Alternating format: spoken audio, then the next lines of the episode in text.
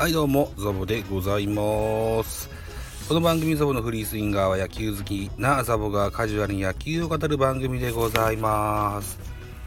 えー、今日はですね、斜め読みでスポーツ報知からこんな記事を見つけました。写真がとても素敵だったので、これを、みんなに見てもらおうと思って はい。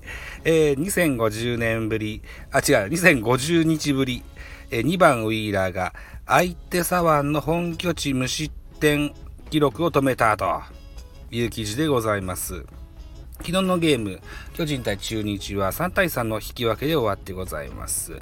バンテリンドームで行われましたけれども、えー、鉄壁左腕を打ち砕いたゼラス・ウィーラーが振り抜いた打球は、投手の足元で大きく跳ね、えー、センター前へ転がった。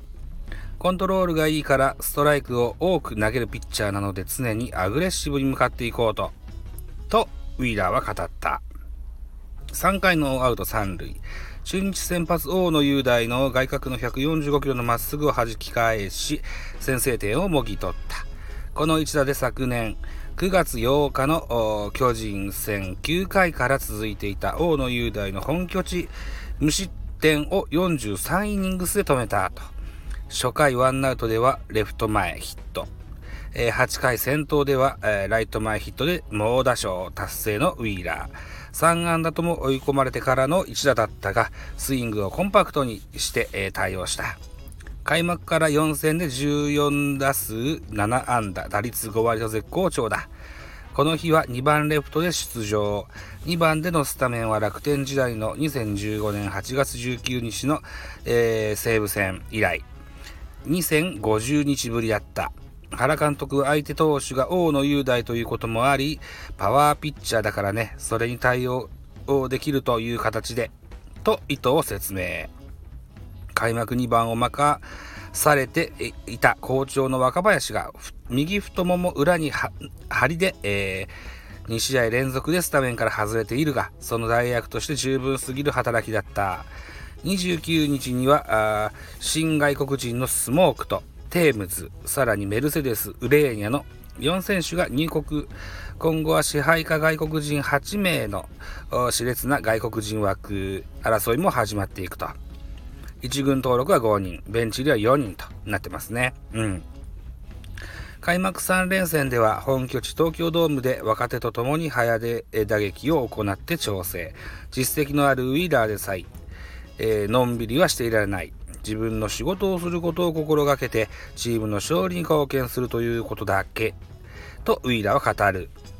己を貫き、今季もグランド内外でチームを盛り上げまくるといった記事でございます。ウィーラー大活躍の昨日のゲームでございました。巨人対中日でございましたと。いう感じですね。うん。えー、っと、僕は LINE のスポーツ報知のを、なんでしょうね、えサブスクしておりましてね。あともう一個ね、えー、っと、エース菅野の代役に、野上が浮上しているといった記事もございます。はい。えー、といったところでね、えー、菅野智之選手、胸部の違和感で、えー、昨日、一軍登録抹消されてしまいました。えー、代わって上がったのはサンチェス、昨日の先発ピッチャーですけれども、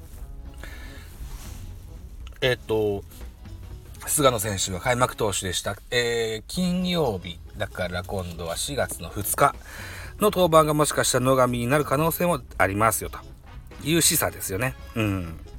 あとは平内が2軍で成長中と。えー、プロ入り最速152キロを投げましたと。5回3分の2を無失点といった記事もございますと。